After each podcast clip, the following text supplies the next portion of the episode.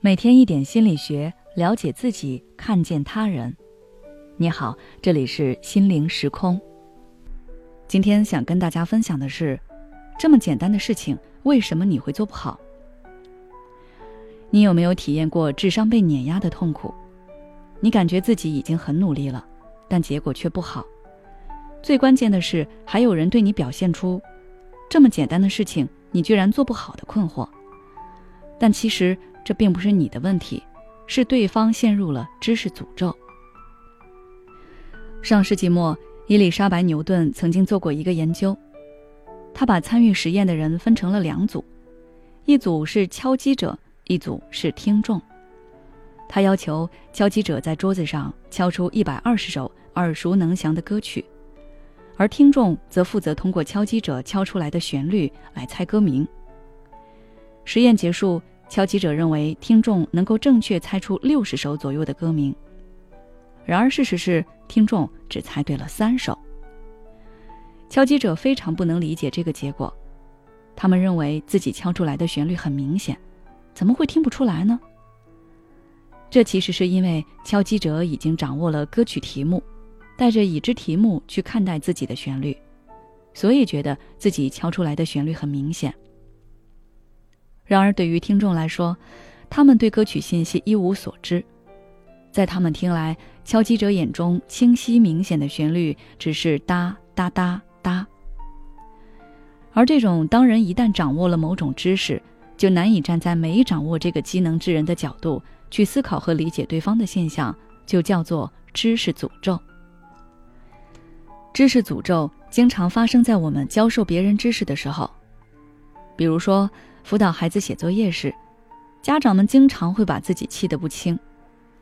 他们不能理解，这么简单的题目，怎么孩子就是不会做呢？这就是因为他们陷入了知识诅咒，站在自己的角度。用自己积累了几十年的知识和阅历来审视孩子的题目和孩子本身。对于孩子所学的知识，我们早就融会贯通，所以会觉得简单。但对于孩子来说，那些知识点都是刚学还没有掌握的新知识，所以他们做不好。同样的，我们在职场中，有些前辈在教导新人后辈时，也常常有一种不耐烦的态度。他们没有想过。自己在这一行已经做了几年，甚至是十几年了，很多对他们而言如同是吃饭喝水一样简单的事情，但对新人来说却如此晦涩难懂，不可能一下子就学会。因此，当我们和知识诅咒者相处时，可以把自己的情况和对方的情况都列举出来对比一下，分析彼此之间的差距。只有让对方意识到自己陷入了知识诅咒。他才能够正视你们的区别，避免这种情况的再发生。比如，你可以暗示性的告诉前辈，你是刚接触这些，很多东西都不太明白，希望跟对方好好学习。如果是我们自己陷入了知识诅咒，那我们首先就是要告诉自己，面对这个问题的人不是我，是别人，所以要忽略掉我本身已经获得的信息，学着用别人的角度去考虑问题。其次就是掌握双方之间的信息差距，然后打通或者是减少彼此之间的信息断层。这就要求我们要深入去了解对方掌握了多少知识和我们自身掌握了多少知识。认清这个差距后，就可以根据对方的情况来采取措施。最后就是把自己所掌握的知识用浅显易懂的方式传授给别人，并时刻观察对方的反应。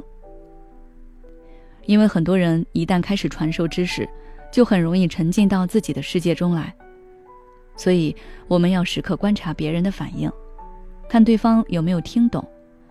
如果意识到对方有疑惑，要及时询问，调整自己的传授方式。好了，今天的内容就到这里。如果你想要了解更多关于心理学相关知识，欢迎关注我们的微信公众号“心灵时空”，后台回复。认知失调就可以了。你想要让自己的声音被更多人听到吗？你想通过声音实现财富自由吗？我们现推出声音达人计划，为你打造专属音频专辑，带你直达变现。详情请关注公众号“心灵时空”，后台回复“声音”就可以了。快来加入我们吧！